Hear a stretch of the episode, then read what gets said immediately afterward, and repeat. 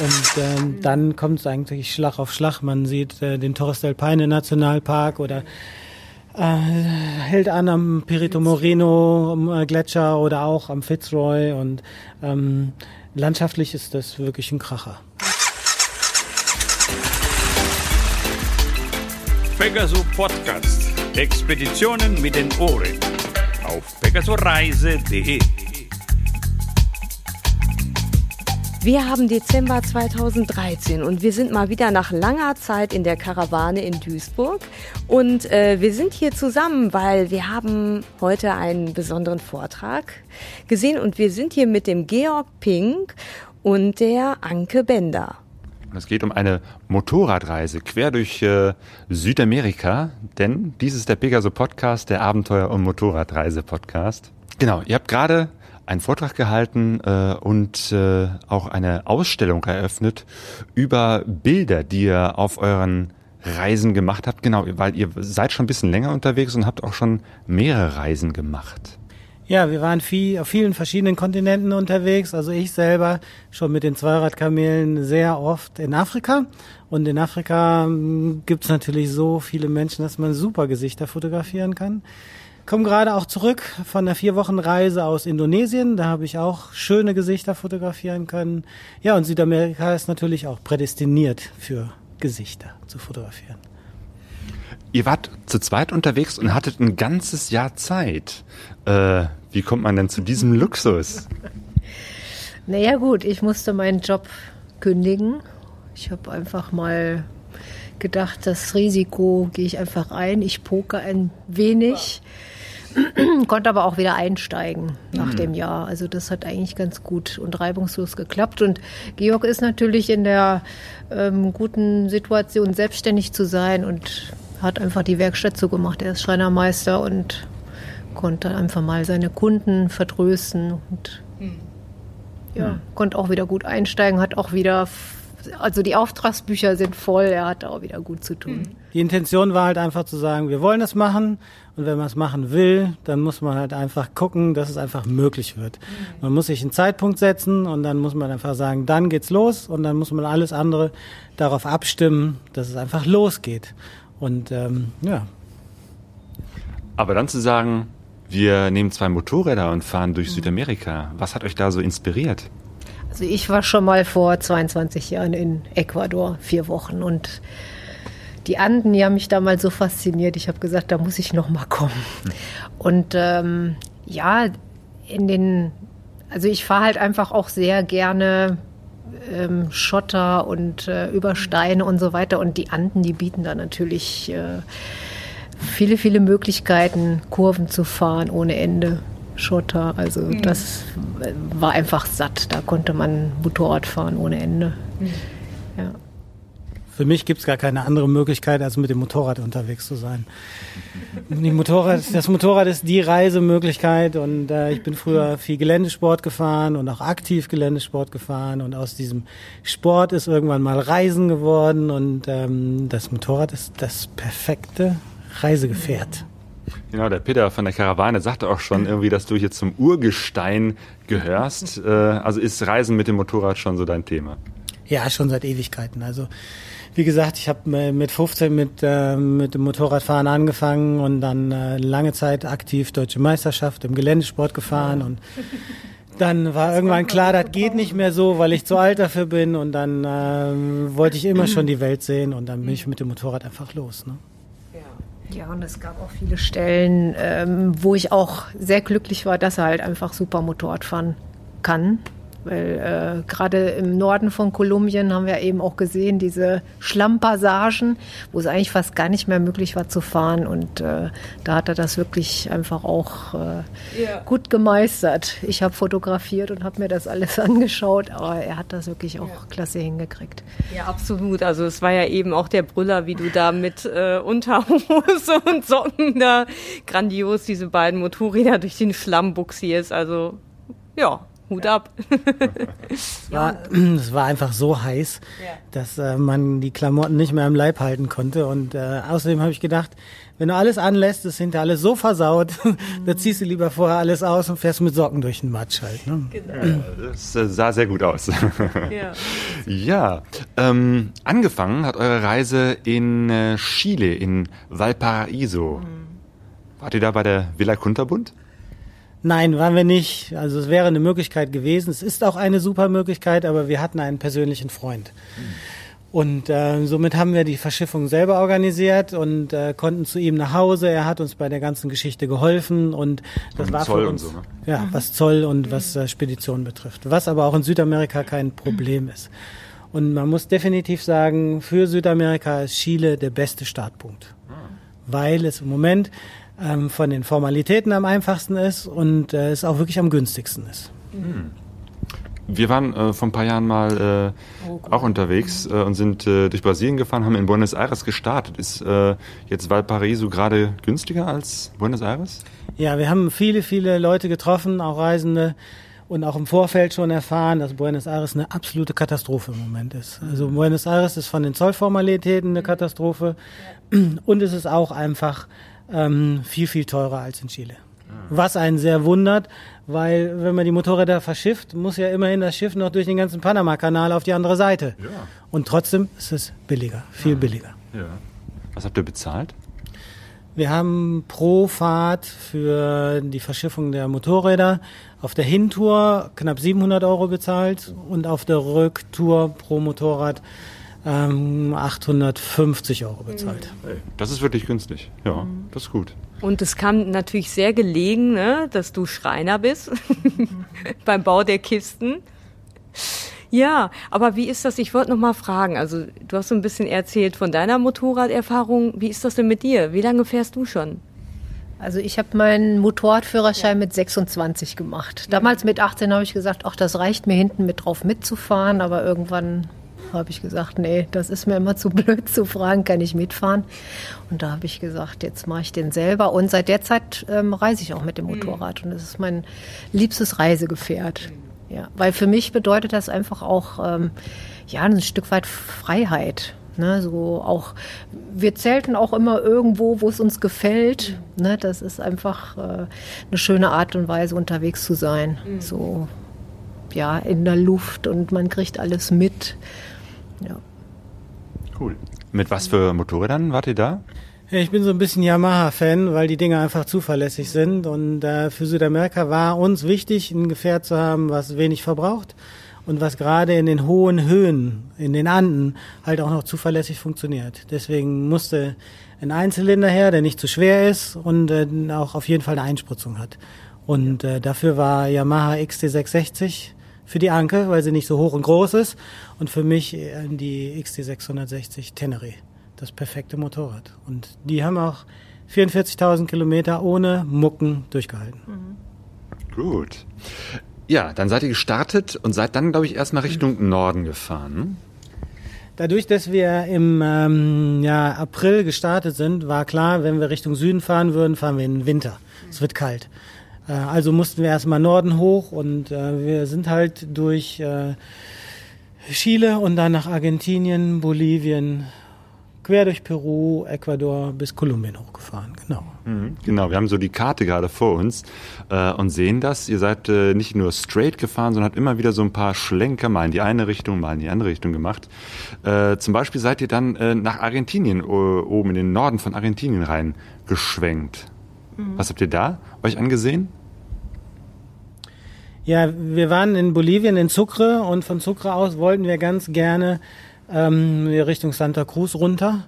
Ähm, das ist eigentlich eine ganz spannende Geschichte, weil es äh, so ein bisschen in die Ebene runtergeht und weil dort auch ähm, ja, Samiapata zum Beispiel kommt, eine echt schöne Stadt und ähm, ja, wir haben natürlich die Route auf der Ruta del Che. Wir waren bei, bei ähm, dem Ort in Valle Grande, wo Che Guevara ähm, halt äh, begraben war und auch an dem Ort in La Higuera, wo er ermordet worden ist. Und das war schon auch einer der Punkte und Ziele. die wir gerne schauen wollen. Hm, das war jetzt wo? Das Ah, gehört noch Bolivien. zu Bolivien, ja, ja. Ja.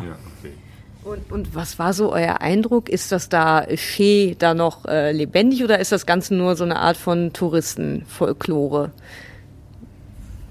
Ich fand's ähm, überhaupt nicht touristisch. Also Che wird auf jeden Fall in vielen Orten noch ähm, sehr, sehr hoch gehalten. Es gibt auch Orte, wo er nicht gut gelitten ist, äh, weil er natürlich auch viele Menschen umgebracht hat.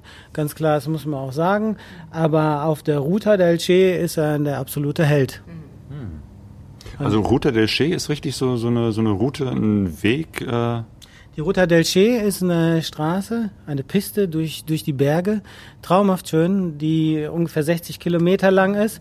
Und die geht von Valle Grande, wo er halt begraben war und aufgebahrt wurde, um zu zeigen, dass er ermordet wurde, bis zu seinem Ort, wo er erschossen wurde. Ne? Also das ist 60 Kilometer traumhafte Strecke durch die Berge. Schotter oder asphaltiert? Das ist Schotter. ja. Ja, ja. Wir sind fast 20.000 Kilometer Schotter gefahren. Also so viel Strecken sind nicht asphaltiert. Wenn man natürlich nicht nur auf der Panamericana bleibt. Ja, ja. Okay, das heißt, ihr seid immer wieder auch äh, so ein bisschen abgewichen oder auch sehr viel abgewichen, um mehr auch so ein bisschen was äh, vom Inland zu sehen. Anfangs halt eigentlich nur durch die Berge Ja. ne, und zurück ähm, an der Küste lang. Also da Ah, sind ja. wir auch mal lange Strecken schon auch mal ähm, Asphalt gefahren, um einfach auch mal vorwärts zu kommen. Ja, wir hatten ja auch wenig Zeit. Ne? Also, Das ist ja nur ein Jahr. ja, man muss ganz klar sagen, der Kontinent Südamerika ist so riesengroß. Ähm, und dadurch, dass wir natürlich einmal äh, erst Richtung Norden und wieder Richtung Süden zurück, weil wir ja irgendwie Weihnachten im Feuerland sein wollten, äh, haben wir schon viel, viel Kilometer gefahren. Und das ist einfach eine Riesenstrecke. Und ähm, ja, im Grunde genommen müsste man sich einfach noch viel mehr Zeit lassen. Nur um so, eine, so, so, einen, so einen Eindruck davon zu bekommen, äh, wie viel habt ihr so pro Tag im Schnitt gemacht an Kilometern? Also wenn man es ausrechnet, pro Tag 140, 150, wenn man es Ah, ja. pro Tag rechnet. Oh ja, das, Aber das wir klingt ja noch entspannt. Ein Tag war Spitze, da haben wir mal 800 Kilometer gefahren.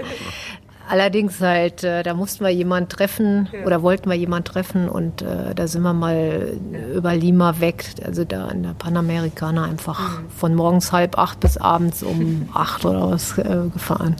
Und das waren 800 Kilometer Ja. an dem Tag. Apropos, äh, apropos Treffen, ne? Ihr habt auch immer wieder auf dem Weg äh, ja andere Reisende getroffen, ne? Wir haben auch einen Belgier mal getroffen.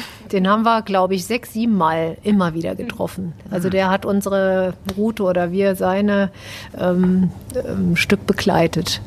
Ja, das war eigentlich ganz nett. Ja, das Interessante bei dem Belgier war einfach, der war auf einer 150er Honda unterwegs. Ne? Das heißt, es ist völlig gleichgültig. Ne? Man muss wirklich kein großes, schnelles Motorrad haben. Es geht einfach nur darum, autark zu sein, sein eigenes Reisegefährt zu haben. Und in dem Fall war es oft so, dass man genügend Sprit haben musste, ne? weil Distanzen schon riesengroß sind. Genau, wie weit muss man so oder wo war es besonders eng? Äh, wo gab es wenige Tankstellen? Wir sind ähm, ja in Argentinien sowohl als auch in Chile in den Bergen sind wir einmal über 800 Kilometer ohne irgendwas unterwegs gewesen. Ne, Und dann hat natürlich unsere beiden ähm, unsere beiden Tankreservoirs auch nicht ausgereicht und wir haben dann einfach Plastikflaschen noch voll Sprit gefüllt, die wir dann nacheinander nachgefüllt haben. Gut, schauen wir nochmal auf die Karte. Chile, Bolivien, dann kommt Peru. Was waren so die Highlights in Peru? Für mich halt die Cordillera Blanca und Negra. Das war wirklich einfach auch eine, eine schöne Strecke durch die Berge. Ähm, Titicacasee natürlich und Machu Picchu. Das sind ja wirklich so die Highlights. Und diese Strecke, die wir gewählt haben, ähm, die war halt einfach auch grandios. Kurven ohne Ende. Ähm, wir mussten ja auch noch ein kleines Stück wandern. Das war auch mal ganz schön. Ein bisschen die, die Beine ähm, mal ein Ja. bisschen zu vertreten, ja. Ähm, das waren eigentlich so für mich die Highlights. Kolka Canyon mit den Kondoren. Ja. Das war einfach äh, schon klasse. Das ist so ein bestimmter Canyon, in dem man diese, ja, die Kondore einfach dann. Also da gibt es ähm, Stellen, die man einfach auch so für die Touristen natürlich auch schon, ähm, zu, also die es halt für die Touristen gibt, um da zu sitzen. Aussitzplattform, danke. ähm, und dann sitzt man da morgens, also man sollte da halt auch relativ früh morgens da sein, so halb acht fangen die plötzlich an. Die, die sind ja faul, diese Vögel, die lassen sich halt so von diesen Winden hochtreiben. Man sitzt da und plötzlich kommt da so ein Vogel vor einem vorbei gesegelt und die haben ja eine Spannweite von dreieinhalb Metern. Ne? Das sind schon Riesenvögel. Das ist halt auch ähm, grandios. Gut, man kann einen Tag erwischen, da sieht man keinen. Mhm. Und ähm, dann andere Tage, da hat man dann einfach mehr Vögel. Das ist halt einfach dann die Natur. Ja. die lassen sich dann einfach auch nicht äh, bestimmen, wann sie ja. da fliegen und wann nicht. Mhm. Ja. Ich erinnere mich, irgendwann habt ihr auch mal so, so, so einen Tandem-Fallschirmsprung äh, gemacht. Wo war das? Flug. Das war in Nikike. Das ist ja so ein weltbekannter Spot für ähm, Paragliding. Und da sind wir einfach nur zufällig vorbeigekommen. Das sind Schweizer, die da so eine Paragliding-Schule betreiben. Und, ähm, ah, in Chile, im Norden Chiles. Genau, im Norden, Norden Chiles. So weltbekannt, dass ich es nicht kenne. Wir kannten es auch bis dato nicht. Ja, ist auch nur unter den Paragliding-Insidern äh, bekannt, ja, ganz klar. Aber war eine tolle Erfahrung. Ähm, das ist ja wirklich so eine Felswand. Ähm, ja, und da bläst halt der, der Wind vom Meer dagegen. Und man hat wirklich stundenlang den gleichen Wind und man kann stundenlang fliegen. Ja. Gut. Peru. Dann ging es weiter Richtung Norden nach Ecuador. Wie war es in Ecuador? Ecuador war spannend, weil wir haben ähm, fast die Möglichkeit gehabt, Möglichkeit gehabt, einen Vulkanausbruch zu sehen. Es war, wir waren im Endeffekt einen Tag zu spät und wir haben dann an diesem rauchenden, blöden Vulkan Tungahua noch drei Tage und drei halbe Nächte verbracht, aber er hat nicht mehr gespuckt. Also ähm, haben wir ganz knapp verpasst. Aber Ecuador schon auch ein spannendes Land. War das nicht gefährlich mit dem Vulkan? Ja, man konnte auf dem Nachbarberg stehen und das war weit genug entfernt. okay. Ja. Darüber liegt Kolumbien. Da denke ich immer nur äh, an, an, an Drogen und äh, Paramilitärs. Mhm. Was habt ihr erlebt in Kolumbien? Wir haben da nur nette Menschen, freundliche Menschen erlebt. Also wir haben uns nicht eine Minute irgendwie bedroht gefühlt. Wunderbar. Also mhm. wir waren da fast zwei Monate und ähm, für uns war das somit das schönste Land. Mhm. Ja. Mhm. Ähm, ja, Kolumbien ist unglaublich vielseitig. Man hat die Berge, man hat das Amazonasgebiet und man hat auch die Karibik. Ne? Also mhm. es ist unglaublich vielseitig. Man kann in Kolumbien unglaublich viele verschiedene Sachen erleben und ähm, äh, auch von den, von den Temperaturen. Ne? Also es ist ganz, ganz unterschiedlich. Mhm. Genau, Amazonas, das war mir gar nicht so klar. Der ragt da auch rein? Ja, man kann von Kolumbien schon auch ins Amazonasgebiet rein. Ja. ja. Mhm. Und da wart ihr auch? Ja, wir haben uns so ein bisschen aus dem Amazonas insgesamt rausgehalten, weil das vielleicht auch ein bisschen äh, dann nochmal mehr Zeit gekostet hatte, hätte. Und äh, ähm, ich kenne das auch schon so ein bisschen zur Genüge. Und äh, dann äh, haben wir gesagt, wir gucken uns lieber andere spannende Sachen an. Mhm. Genau, dann seid ihr bis ganz oben zum obersten Zipfel gefahren. Wollten, ja. Äh, oder wolltet ihr? Hat nicht geklappt? Ähm, ja, wir haben eine Piste erwischt, die anfangs noch wirklich gut befahrbar war und dann hatte das irgendwo geregnet und ähm, der Weg wurde immer schlammiger. Also das war auch so eine mittlerweile so eine Lehmpiste, wo man fast nicht mehr fahren konnte. Ja. Man also, hat auch die schönen Nahaufnahmen von euren Reifen gesehen und ich habe mich echt gefragt, hm, seid ihr da nur noch geschlittert, ja, ne? Waren das diese Aufnahmen, äh, wo ihr da wirklich so knietief äh, durch die Matsche eigentlich geschoben habt und da war ein LKW, der kommt da gar nicht mehr weiter? Ja, ich denke, der LKW steht immer noch da. Nein, irgendwann wird es ja wieder trocken und dann äh, wird er auch wieder rausgekommen sein. Aber es, es, war krass, war deswegen auch vor allen Dingen so anstrengend, weil es äh, unglaublich warm war. Also wir mhm. hatten dort bestimmt 45 Grad. Boah. Genau. Und dann habt ihr das Gepäck abgerödelt, du hast das irgendwie durch den Matsch wartend bis zum nächsten trockenen Punkt gebracht mhm. und dann irgendwie versucht, die Motorräder so nach und nach da durch zu ja, schieben, fahren, zerren, ziehen. Ne? Gut, fahren ist nicht das Problem. aber wenn es irgendwann, äh, kenne ich ja vom Geländefahren her, aber ähm, das Problem ist, wenn es zu matschig wird und man dann auch wirklich noch kein Profil mehr auf dem Reifen hat und es einfach so heiß ist, dann wird es super anstrengend. Ja, und dann ist da Panama und dazwischen äh, habt ihr das, äh, ist das das Darien Dep, wo ihr sozusagen dran vorbei äh, über das Wasser äh, mit der Stahlratte gefahren seid? Mhm. Genau. Ja, das Darien Gap ist ja so 80 Kilometer von der, von der Grenze weg. Das ist ja so ein Sumpfgebiet, wo man nicht durchkommt.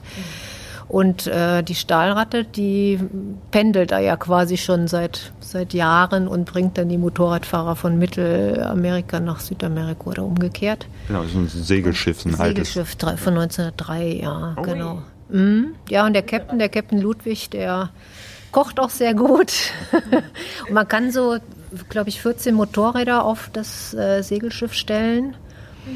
Ja, und hat dann einfach auch ein paar Tage, schöne Tage in dem Archipel und das ist wie auf äh, wie Robinson Crusoe fühlt man mhm. sich da. Ja, das ist schon, schon eine schöne Zeit, ja, gewesen.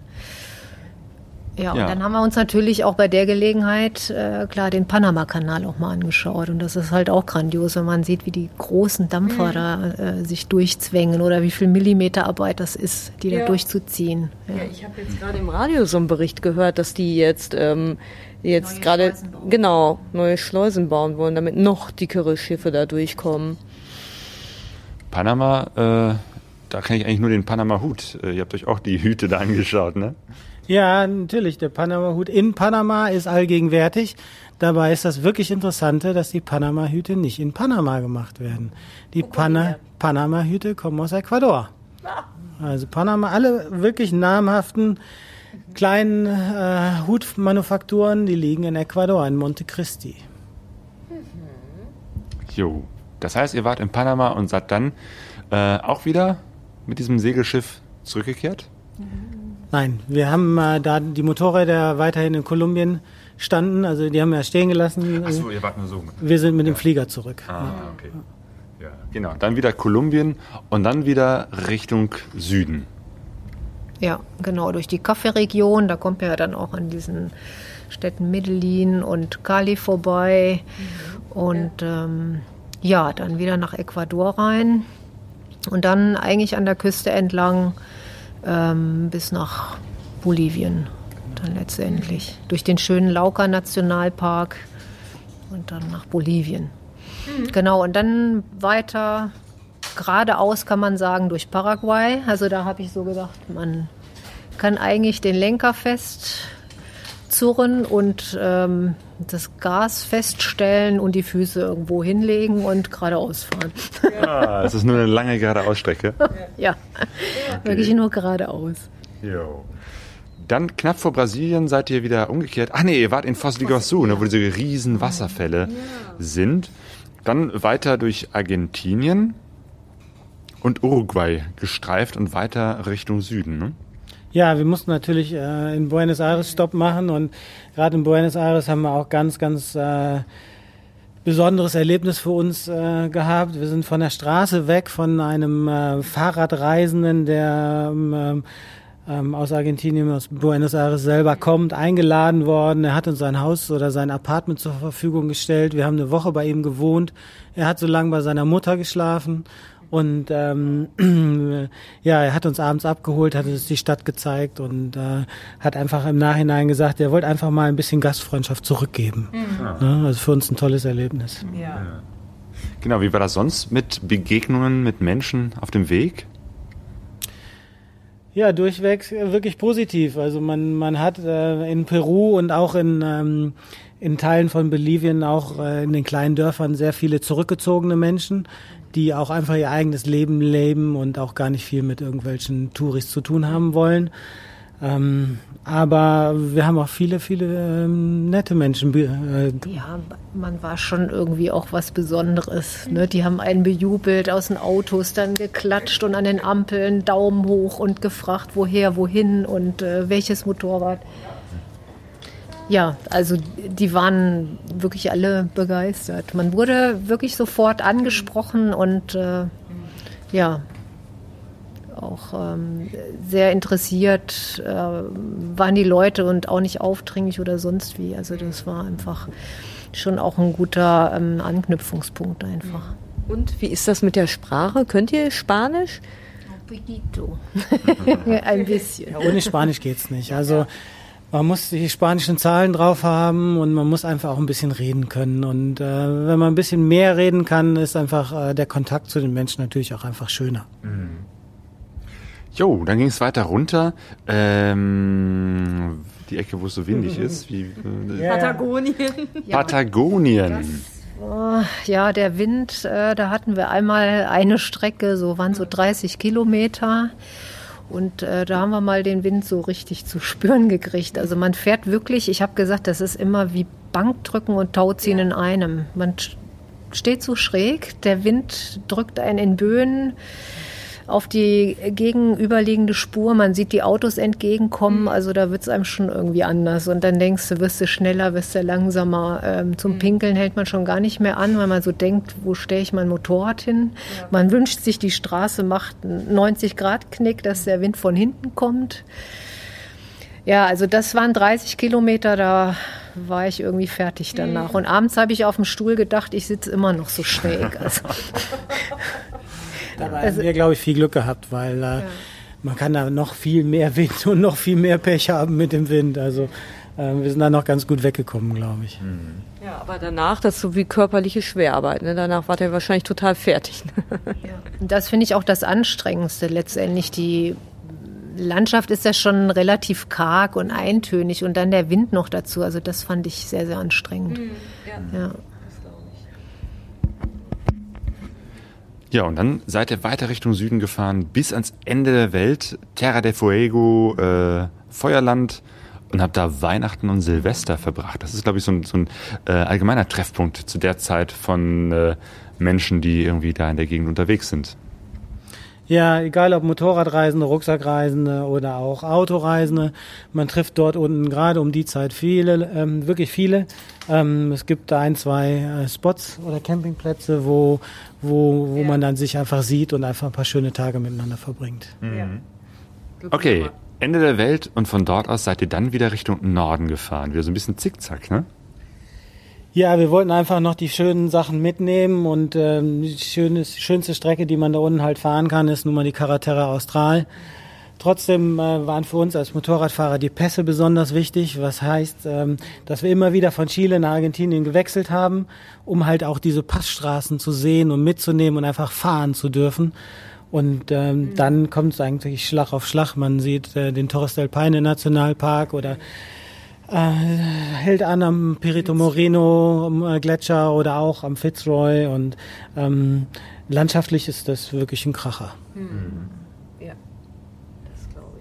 Ja, bis ihr dann wieder äh, in Valparaiso wart, da ist da sozusagen eure Reise wieder geendet, da wo ihr angefangen habt. Genau, wir konnten zurück zu unserem Freund nach Valparaiso. Unsere Holzkisten von die, für die Motorräder standen wieder da. Wir haben noch eine schöne Woche verbracht, haben alles eingepackt, die Mopeds äh, zur Spedition und sind dann wieder nach Hause geflogen. Jo, jetzt haben wir noch ähm, eine Hörerfrage. Und zwar äh, hat uns der Niklas aus der Schweiz mal äh, gesagt, äh, diese Frage sollten wir mal stellen. Wie trefft ihr eure Reisevorbereitungen und was war die größte Hürde? Also erstmal zu den Reisevorbereitungen. Wie habt ihr euch auf diese Reise vorbereitet? Naja, den, fest, den, den äh, Zeitpunkt festlegen, sagen, dann geht's los, äh, die Motorräder vorbereiten. Äh, gepackt ist sowieso eigentlich immer alles. Ähm, und Ausrüstung haben wir sowieso irgendwie immer, weil wir halt nicht zum ersten Mal reisen. Und äh, die größte Hürde ist definitiv ja der Job und das Zuhause. Muss man auch noch irgendwie regeln. Das Haus, da haben wir kurz vorher jemand gefunden, einen Studenten, der in Prüfungsvorbereitung war, der hat dann auf unser Haus quasi aufgepasst. Ja.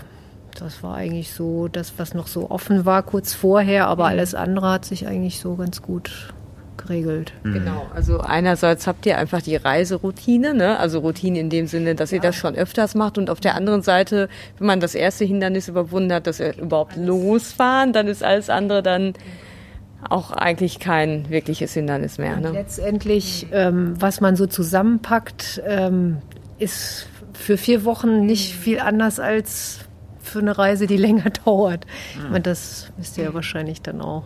Ja. Apropos Packen, gibt es so einen Gegenstand oder ne, so für jeden von euch, der euch am wichtigsten ist, den ihr mitnehmt?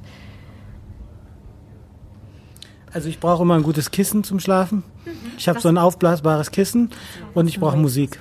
Auf dem MP3 wieder. Ich habe so ein iPod, ja. Ja. Keine Markenwerbung.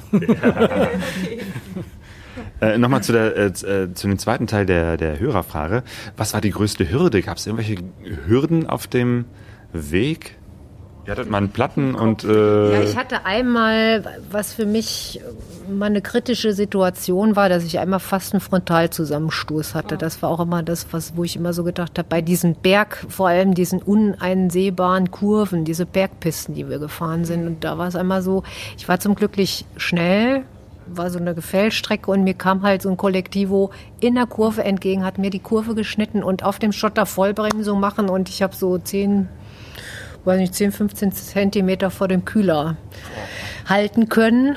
Und ähm, ja, das war mal so das, was sehr kritisch war für mich. Aber alles andere, Letztendlich sind die Grenzen die größte Hürde.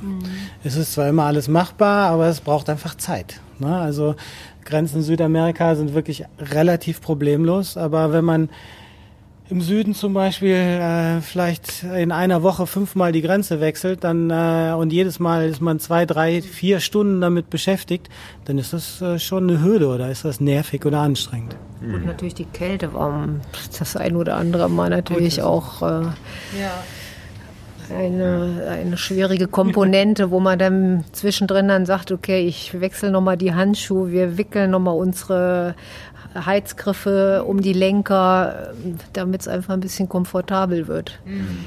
Oder die Höhe, oder das erste Mal auf, auf so einer großen Höhe zu schlafen, dreieinhalbtausend Meter, und morgens diese eiskalten Schuhe anzuziehen, wo man kein Gefühl mehr in den Fingern hat, die Taschen nicht zukriegt, die Klipse. Und äh, das muss man dann erstmal aushalten. ja, aber ihr habt das alles gemacht und es Ja. hat sich alles gelohnt. Ja, auf alle Fälle. Ja. Okay, Anke, Georg, vielen Dank für das Gespräch. Ja, bitteschön. Pegasus Reisen. So, das war das Interview mit Anke und Georg, die sich als Zweiradkamele ein Jahr Zeit genommen haben, um Südamerika zu erforschen. Ja, eine wunderbare Reise. Und wenn ihr mehr darüber wissen wollt, dann könnt ihr das auf der Seite der Zweiradkamele tun. Also, Zu der verlinken wir natürlich auch von unserer Seite aus pegasoreise.de. Äh, dort findet ihr einen Link äh, wiederum zu den Zweiradkamelen. Ja, und ähm, es ist Dezember, wie gesagt, und wir werden jetzt noch, ähm, also, wie, naja, wie soll ich das sagen? Das Jahr geht zu Ende, aber wir haben noch so einiges äh, vor. Genau, es gibt äh, noch zwei äh, Specials vom Pegaso Podcast. Zwei Podcast-Ausgaben im Dezember, nämlich zu Weihnachten und zu Silvester. Genau. Und zu Weihnachten ist das das Pottwichteln, an dem wir teilnehmen. Das müssen wir jetzt erstmal so ein bisschen erklären. Claudio, du hast da schon Übung drin. Ja, das ist eine Aktion äh, von der Pod-Union. Das ist im Prinzip so eine Podcaster-Community im Netz ähm, von allen möglichen deutschsprachigen Podcasts aus Deutschland, Schweiz und Österreich. Und die veranstalten das Pottwichteln. Das ist, äh, man, Podcaster bewichteln sich gegenseitig.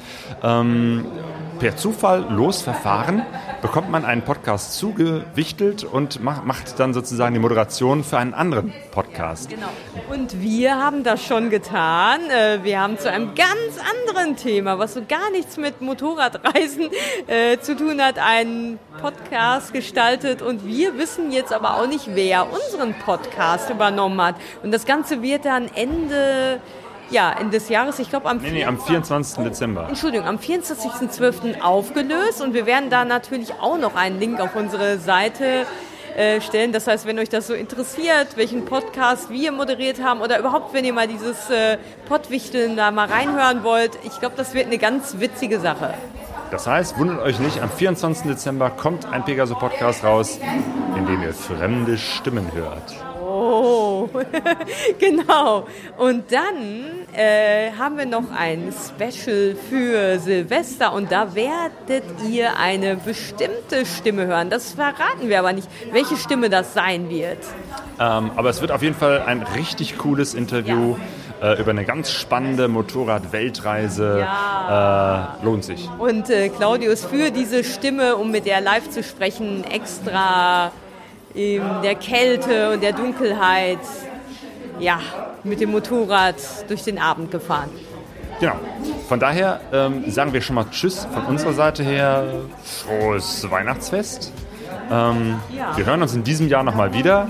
Äh, ich glaube, im Januar müssen wir dann erstmal eine Pause machen. Genau. Entspannte Weihnachtstage, esst nicht zu viel oder. Nee, doch. Ich überlege. Haut rein. Haut rein! Esst euch voll mit leckeren Sachen. In diesem Sinne, macht's gut! Und gute Reise. Wir sind alle auf der Reise, doch keiner weiß, wohin es geht. Alle auf der Reise. Wir sind alle auf der Reise, lies die Zeichen. Wir sind alle auf der Reise, alle auf der Suche, die Sehnsucht ist unser Motor. Wir kennen uns nicht. pegasoreise.de